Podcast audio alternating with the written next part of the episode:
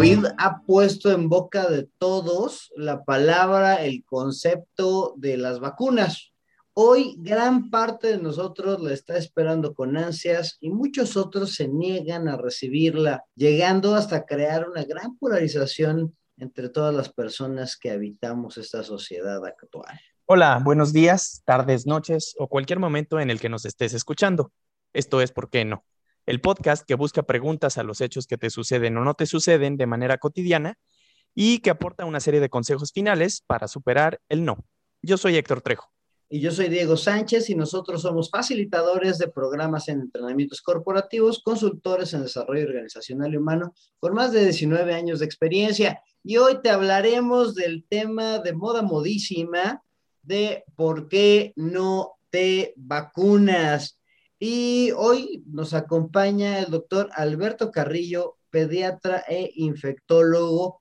Y pues ya nos pedían este tema, Trejo, ya desde hace rato, pero pues no teníamos ahí quien se animara. Y qué bueno que Alberto sí se aventó aquí a contarnos de por qué, por qué, por qué si funciona o no funciona esto de las vacunas. Bienvenido, Alberto. Muchas gracias, muchas gracias Héctor y Diego, y pues con gusto platicar de, de, este tema, como dicen, tan polémico en ocasiones que todavía hay muchas dudas en la población, muchas creo que totalmente entendibles, pero pues la idea es este, resolver estas dudas y pues con gusto aportar lo que, en lo que podamos. Muchas gracias, Alberto. Creo que vale la pena decir que estamos en este momento, en el 24 de agosto de 2021, por eso es que pues hace mucho sentido hablar de si vacunarse o no vacunarse, no sé, tal vez no sé, ya alguien nos escuche en el 2044, ya diga, ¿qué demonios están hablando estos muchachos? Entonces creo que vale la pena decir el momento.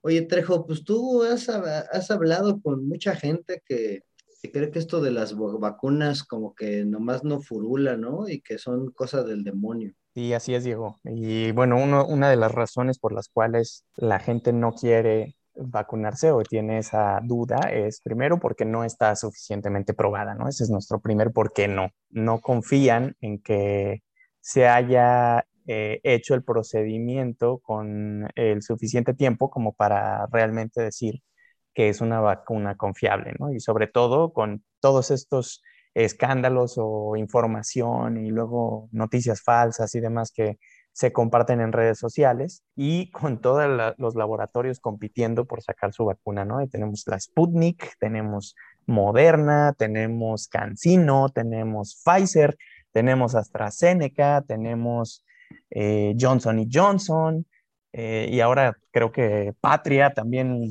México quiere este, sacar esa vacuna. ¿Qué opinas, estimado Alberto? Es de lo primero que dicen, no está aprobada, fue muy poco el tiempo en el que se lanzó Nunca se había hecho una vacuna tan rápido o, al menos que se lanzara al mercado, que se usara en la población tan rápido a partir de que surge una nueva enfermedad. Y eso es cierto. Esto es un momento pues histórico, nunca había pasado eso y pues el, el por qué no de la gente, porque no está suficientemente probada, tiene hasta cierto punto algo de, pues no, no de razón, sino de que se entiende, se entiende esa duda. Recordar que pues cualquier vacuna o medicamento que tiene que ser aprobado, o sea, que lo fabrican los laboratorios y después tiene que ser aprobado, tiene que pasar por diversas fases. Y pues previamente, previo al COVID, habíamos visto medicamentos, vacunas contra otras enfermedades pasar por todas estas fases y esto llevaba años, incluso a veces décadas. Eh, incluso se volvió ahora un tema tendencia lo de las fases de estudio, ¿no? Las fases de, de ensayo clínico fase 1, fase 2, fase 3 y fase 4. Y pues cuando veíamos que la fase 1, que es cuando estamos por aprobar primero la seguridad de la vacuna y son estudios pequeños en decenas de personas, lleva meses. Y luego la fase 2 años, eh, ya son en centenas de personas, la fase 3 del ensayo clínico igual de 2 a 4 años, en promedio cinco años para probar una vacuna en situaciones normales, pues la duda fue, entonces esta seguramente no pasó por todos esos procesos. La verdad con esto es que, como les decía, es un momento histórico porque nunca se había logrado desarrollar una vacuna tan rápido, pero a pesar del tiempo, porque fueron meses de que empezó la pandemia a que se aprobaron las primeras vacunas, pues sí se pasaron por todas estas fases, o sea, eh, hubo un ensayo clínico fase 1, fase 2 y fase 3, eh, obviamente también tuvo que ver mucho la cantidad de dinero que soltaron los países, las instituciones de salud, eh, los empresarios, los mismos laboratorios, fue cantidades pues igual históricas para todos en conjunto unirse para desarrollar las vacunas eh, lo antes posible. Tradicionalmente sí tardaban años, pero pues en esta ocasión, debido a la emergencia sanitaria que significó la pandemia y también al avance en la tecnología con el que sí contamos ahora y no contábamos, por ejemplo, durante la epidemia del sarampión en los años 50, años 70, pues eso contribuyó a que, a que se pudieran sacar las vacunas, pero sí pasando por todas esas fases de ensayo clínico. Por lo tanto, podemos considerarlas que son vacunas seguras desde este punto de vista. Fue un tiempo corto, pero se hizo como se tenía que hacer, eso es cierto. Fue más la cantidad de lana y de tecnología existente ahora. Estaba leyendo que había ya cuestiones como de automatizadas y de robots y no sé, cosas así que se, habían, que se metieron que no se habían metido nunca.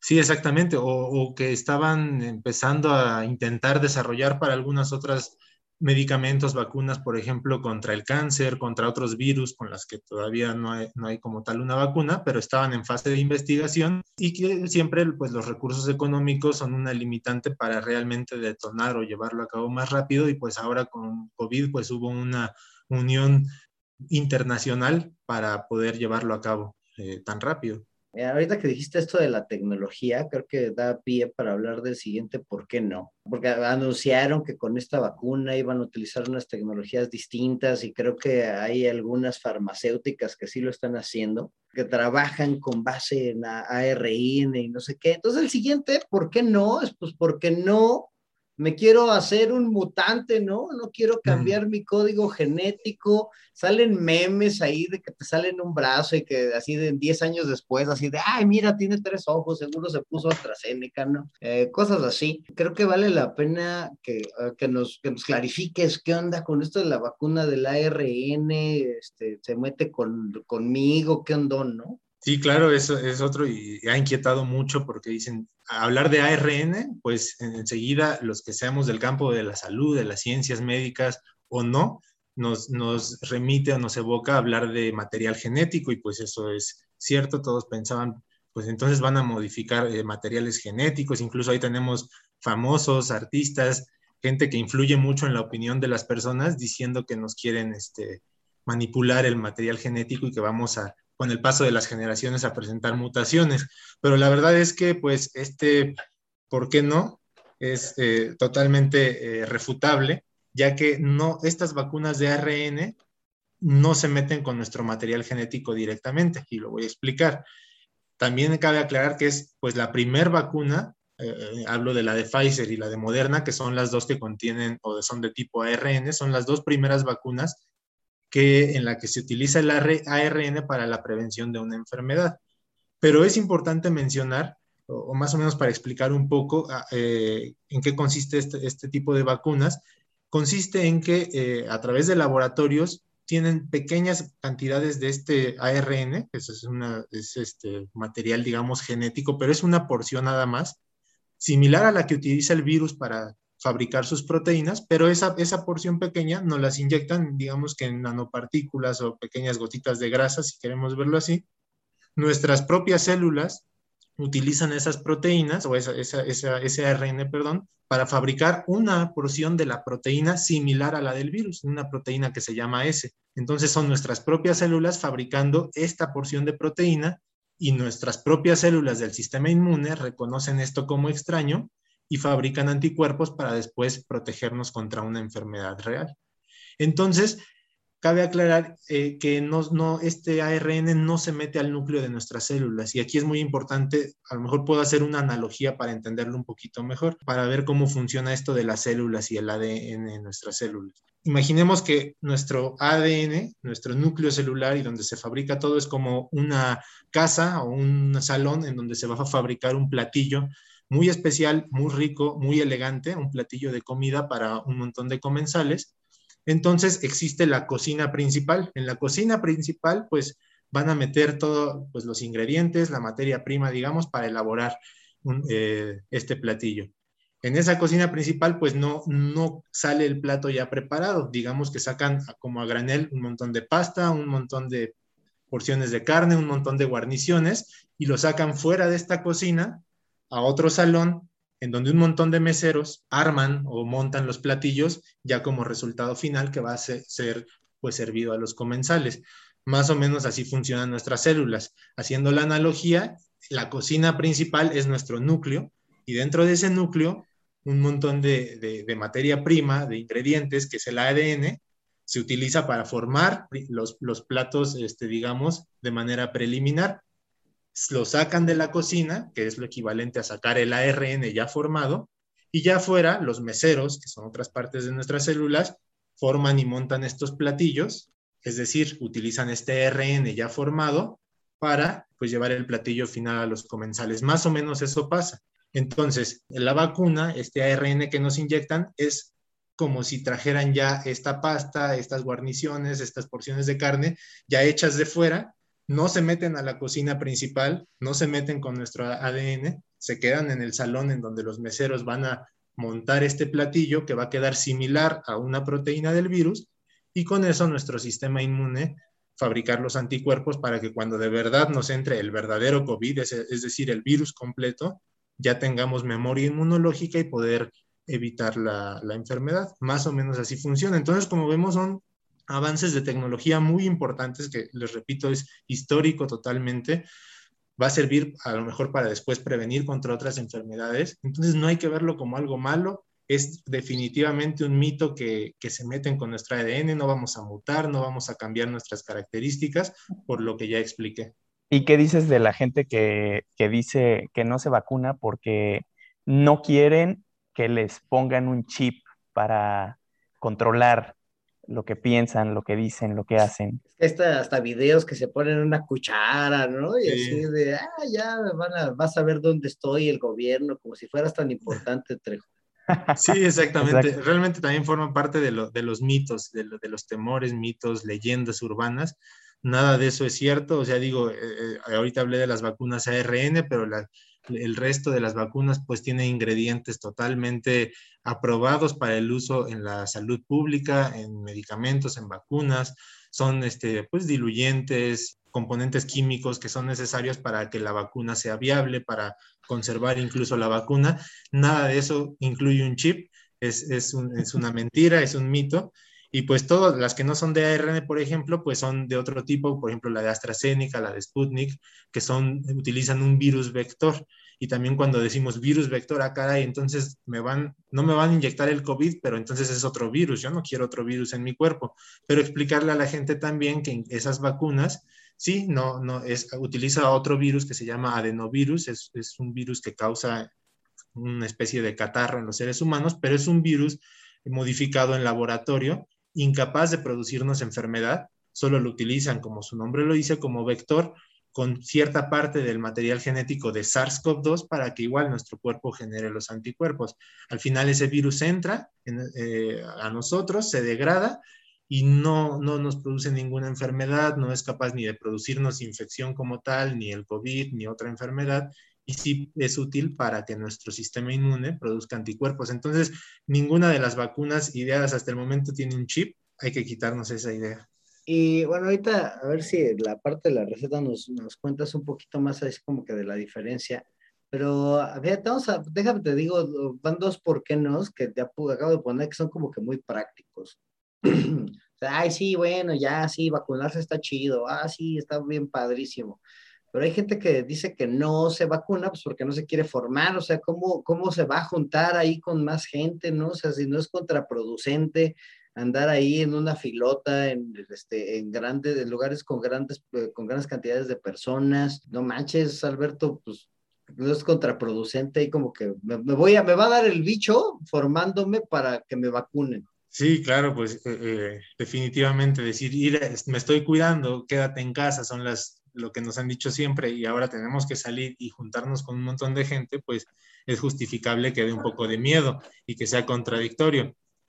Tal vez, pero pues la verdad es que al final nos tenemos que vacunar, no el, ir a, a, los lugares de vacunación, a los centros de vacunación, pues el riesgo, si yo sigo las medidas generales que nos han dicho desde el principio y que hemos compartido desde el principio de la pandemia, pues eh, no tendría por qué ser un riesgo realmente significativo porque a pesar de que haya mucha gente, si nosotros llevamos un cubrebocas, puede ser un cubrebocas tricapa, un KN95, más aún si llevamos protección ocular, una careta sencilla, guardamos sana distancia, nos lavamos las manos, no nos quitamos el cubrebocas eh, para nada, ni empezamos a platicar con las demás personas sin cubrebocas, pues realmente no tiene por qué haber riesgo de, contagiarnos en estas filas de vacunación. Es muy importante mencionar que ya está cada, eh, cada vez más definido cómo se transmite el, el COVID. Desde el principio ya lo sabíamos un poco, pero si recuerdan, hace año y medio que empezó la pandemia, en enero del 2020,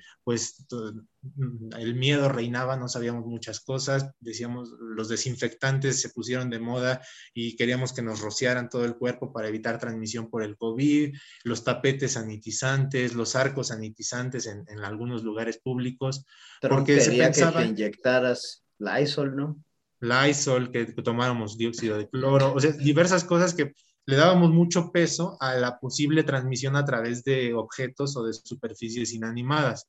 Y la verdad es que, eh, pues con el, obviamente, conforme fue avanzando la epidemia y con más bibliografía, más estudios, nos dimos cuenta que realmente la vía respiratoria es la clave para la transmisión del COVID. Es decir, a través de gotitas respiratorias y aerosoles. Entonces, estar en espacios cerrados, sin cubrebocas, mal ventilados, eh, y estás respirando estas gotitas que transmite otra persona enferma por, por este virus, es el verdadero mecanismo de transmisión.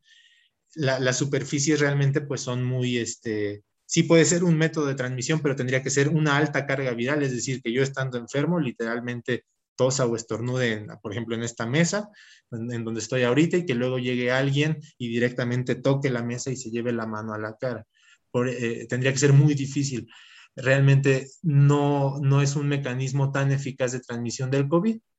Por eso las medidas de cubrebocas, sana distancia, ventilar espacios e higiene de manos con alcohol gel o con agua y jabón son más que eficaces para prevenirlo. Y hablando de estos centros de vacunación, pues aunque haya 100 personas y esté la fila, pues en, número uno, pues generalmente hay una organización más o menos aceptable para tener algo de distancia. Número dos, todos llevan cubrebocas todos llevamos careta y si lo portamos adecuadamente no hay, no hay por qué contagiarnos.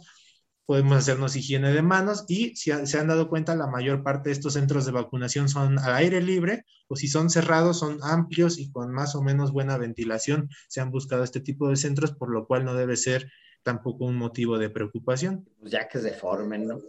Sí, exactamente. Además, bueno, al final el, el, riesgo contra el beneficio, pues igual y y sí vale la pena, ¿no? Sí, yo tengo algunos conocidos que tuvieron que chutarse seis horas en las filas, eh, pero eso ya es un tema de ineptitud y de logística, ¿no? Sí, definitivamente. ese ya es otra cosa, ¿no? Así es.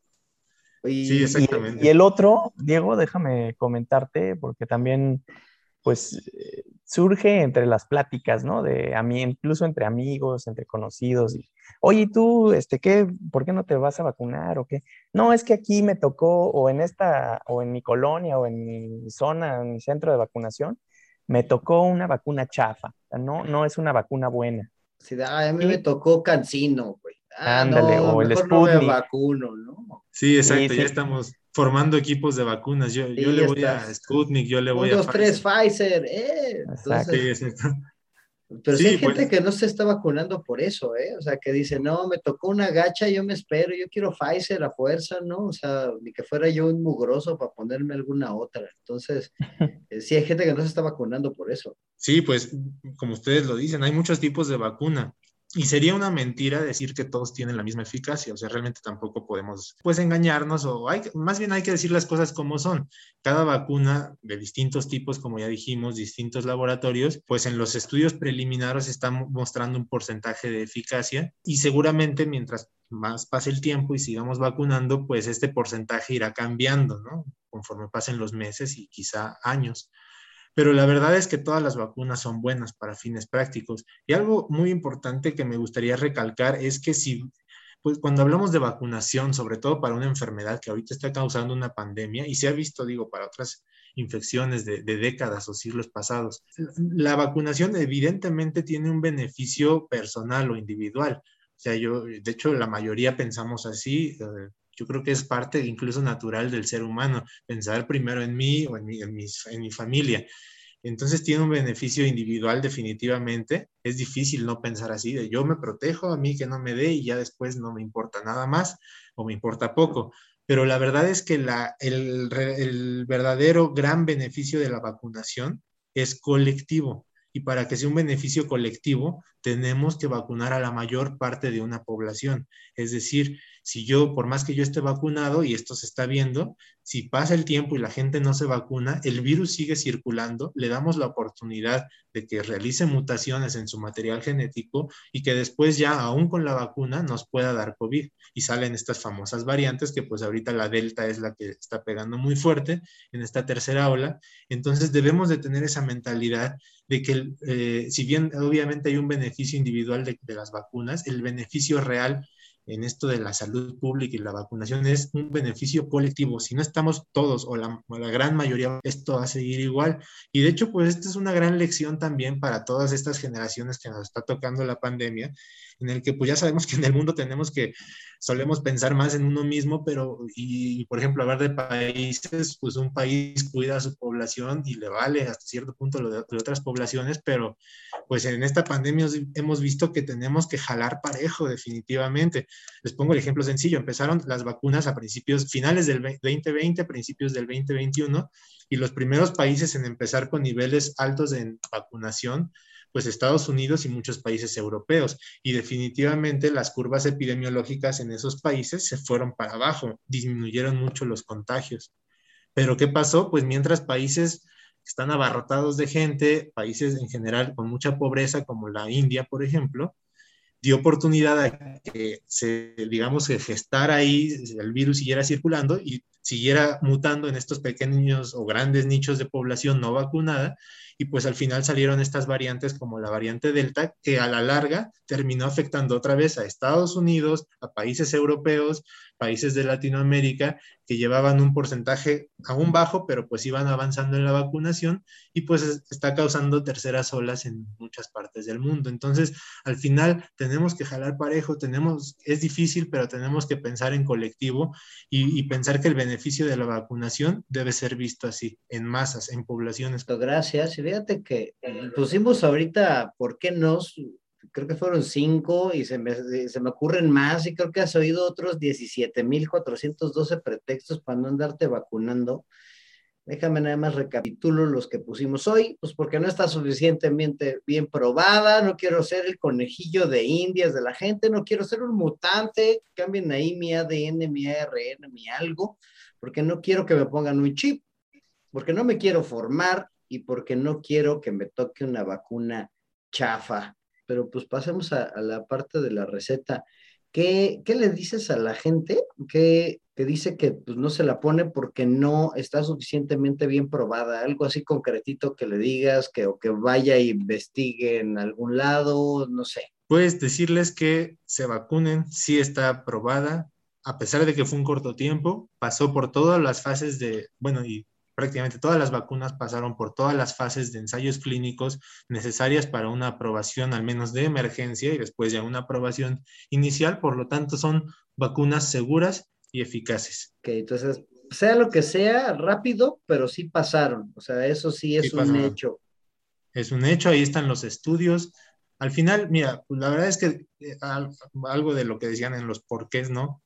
Eh, pues sí, hay mucho oportunismo, todos, pero eso siempre lo ha habido. Cualquier desgracia ajena, desastres mundiales, mucha gente la va a aprovechar para sus beneficios personales. Entonces, sí, hemos visto el COVID se ha usado para fines políticos, fines lucha de países, lucha de farmacéuticas. Eso va a existir siempre, pero al final el COVID es algo real, está pasando al principio pues había mucho más escepticismo, ahora yo creo que yo no, no, no, conozco a nadie que no conozca a su vez a alguien que le haya dado COVID, no se diga COVID grave, que tengamos algún familiar, amigo, conocido que haya fallecido por COVID.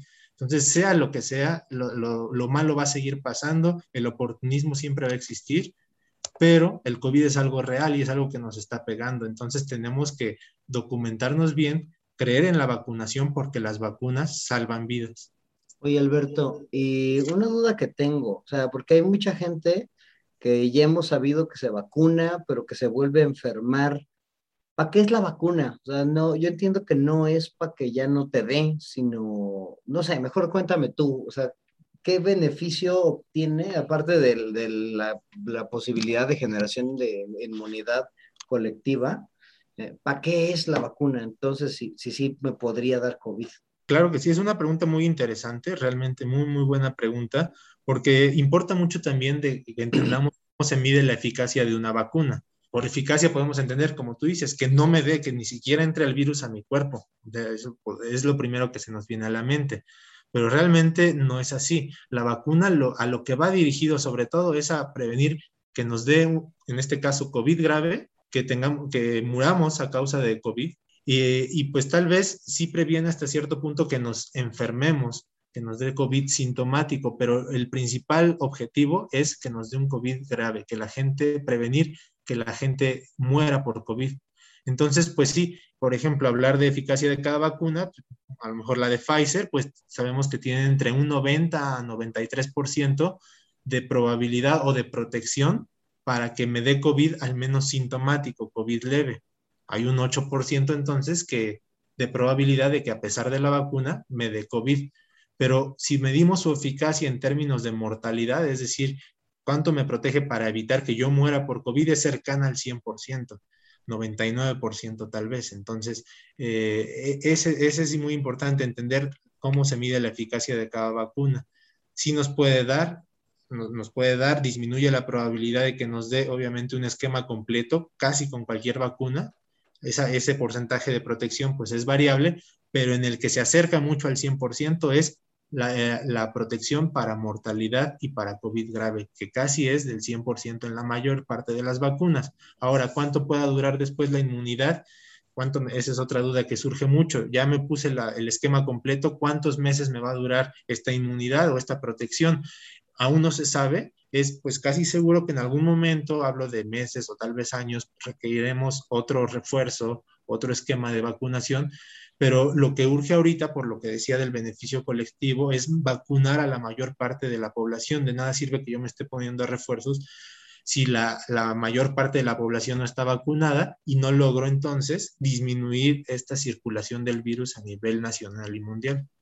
O sea, tiene que ser un esfuerzo colectivo para que sirva la fregadera, ¿no? Exactamente. O sea, yo entiendo que entonces la vacuna es como ponerte el cinturón de seguridad del carro, ¿no? O sea, igual chocas, pero no sales volando, ¿no? Exactamente, o sea, ninguna vacuna es 100% eficaz. Las vacunas que ya conocíamos de, sarampión, de varicela, papiloma humano, neumococo, todas las que vienen en la cartilla de vacunación, ninguna tiene 100% de efectividad, unas tendrán más, otras menos, pero eh, son porcentajes de la mayoría aceptables. Y lo que dices, el, el blanco de esta vacunación es evitar que mueras por tal o cual infección. Y la neta no tienen chip. No, no tiene chip. Definitivamente no, no se preocupen de eso. Hay que vacunarnos. y a los que no se quieren formar, ¿qué les dices? Les diría que el riesgo de contagiarse de COVID es mayor todavía porque yo los veo pues yendo a restaurantes, yendo al cine, yendo a reuniones, aunque sean reuniones de su círculo social, de, su núcleo familiar o con otra familia, pero en esas reuniones, en espacios cerrados, con donde nos quitamos el cubrebocas para, comer, para platicar, ahí hay mucho más riesgo que acudir a una fila de vacunación, porque sabemos bien que ahora entonces los mecanismos de transmisión son claramente respiratorios sobre todo, entonces eh, aún con las malas logísticas de algunos lugares, como platicabas, pues yendo con cubrebocas, de preferencia también careta, guardando en lo posible sana distancia, no quitarnos el cubrebocas, usarlo bien, que cubra nariz y boca y haciendo higiene de manos es suficiente y el riesgo de contagiarnos es prácticamente de, pues de cero. ¿Es mejor entonces ponerte cualquier vacuna que, que, esperarte a la otra? O sea, esto es para el último, ¿por qué no? Pues porque no quiero que me toque una vacuna chafa. ¿Qué le dices a la banda? Sí, exactamente. Pues, para empezar, decirles que no hay vacunas chafas, todas son buenas, todas son seguras y todas son eficaces. Dentro de esa efectividad o de lo buenas que son, pues unas podrán ser, si queremos llamarlo, un poco mejores que otras.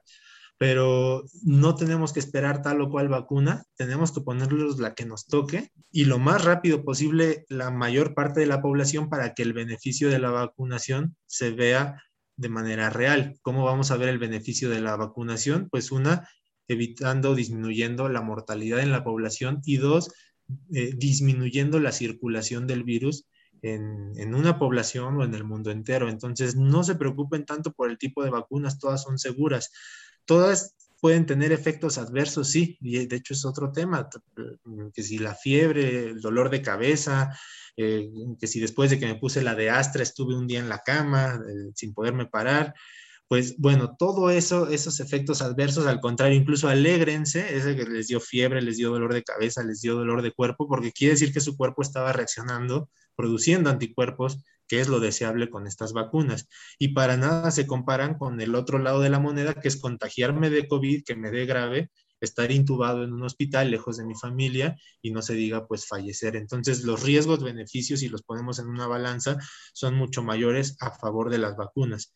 Ahora, eventos adversos graves en las vacunas también hay y está descrito, son contadísimos y son a lo mejor uno en millones de dosis aplicadas eso no tiene que ser un impedimento o un motivo para no vacunarnos. Eh, realmente, por ejemplo, me dicen, pero es que si me hago una alergia grave a la vacuna, ¿puede pasar? Pues sí, sí puede pasar, pero tienes más, mucho, en este momento, como estamos ahorita de la pandemia, yo tengo mucho más riesgo de morir por COVID que a presentar una alergia grave a cualquiera de los tipos de vacunas.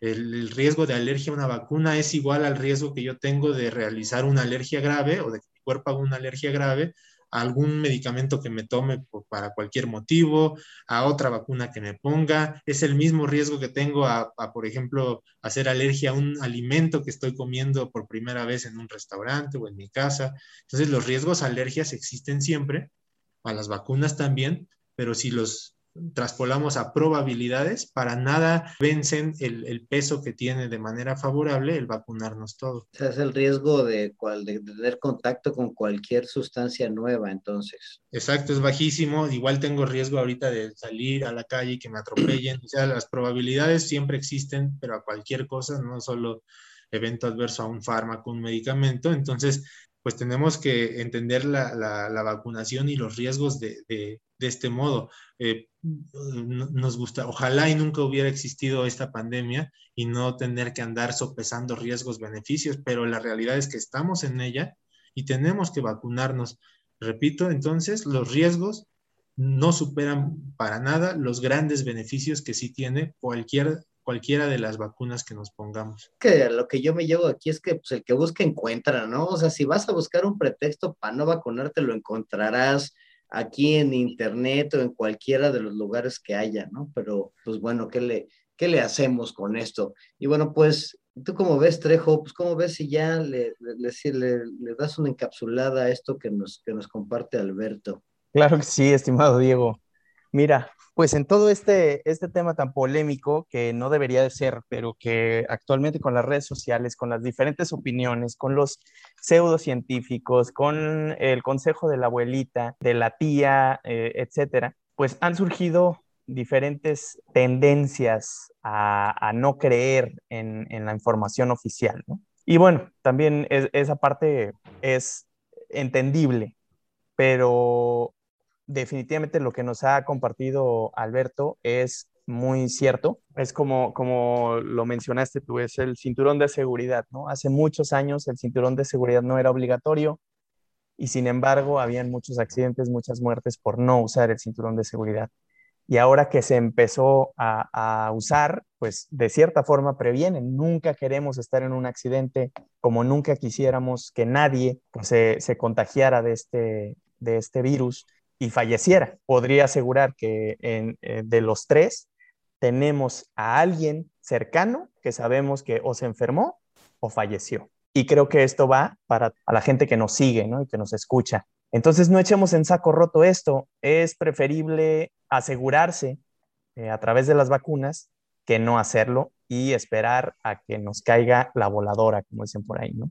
Y bueno, vamos a encapsular todo esto. Nuestro primer por qué no eh, de este capítulo que es ¿por qué no te vacunas?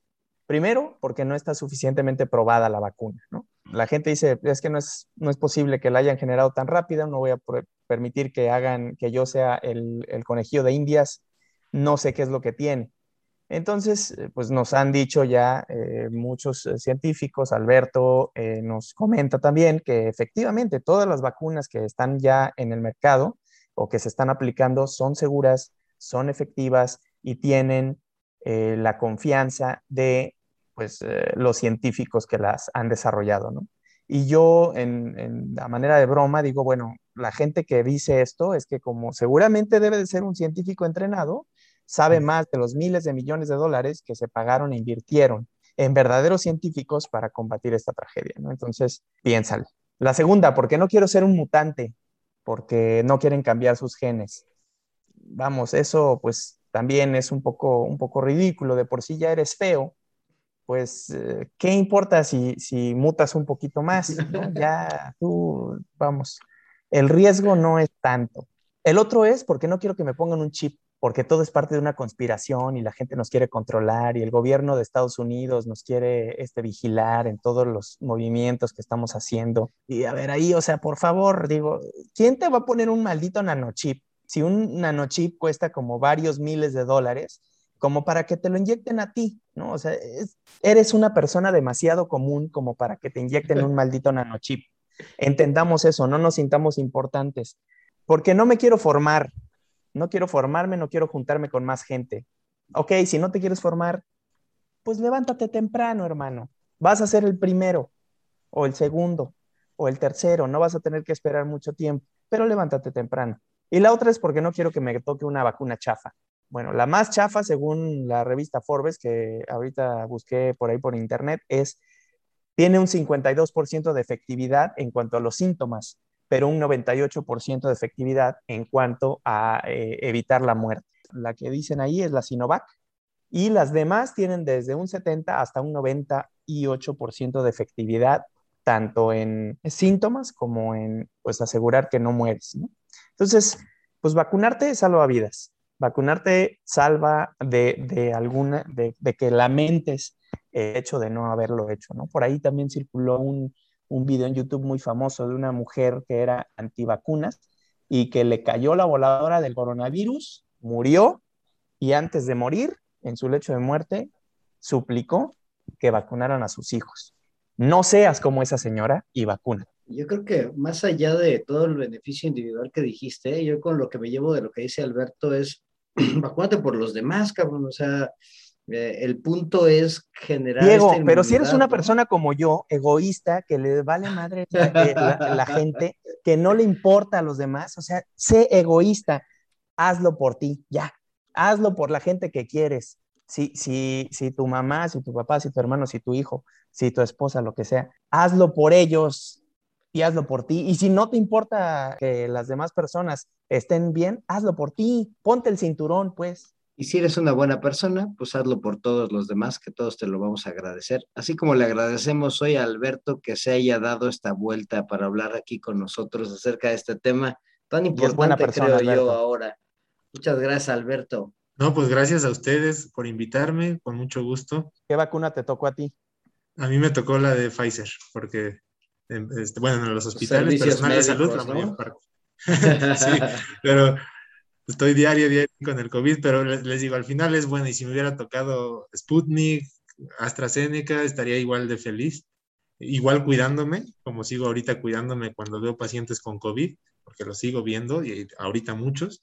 Oye, Alberto, mira, a veces la gente, o, pues los mortales que no estamos en la línea de batalla como tú, que no vemos realmente la crueldad de la guerra.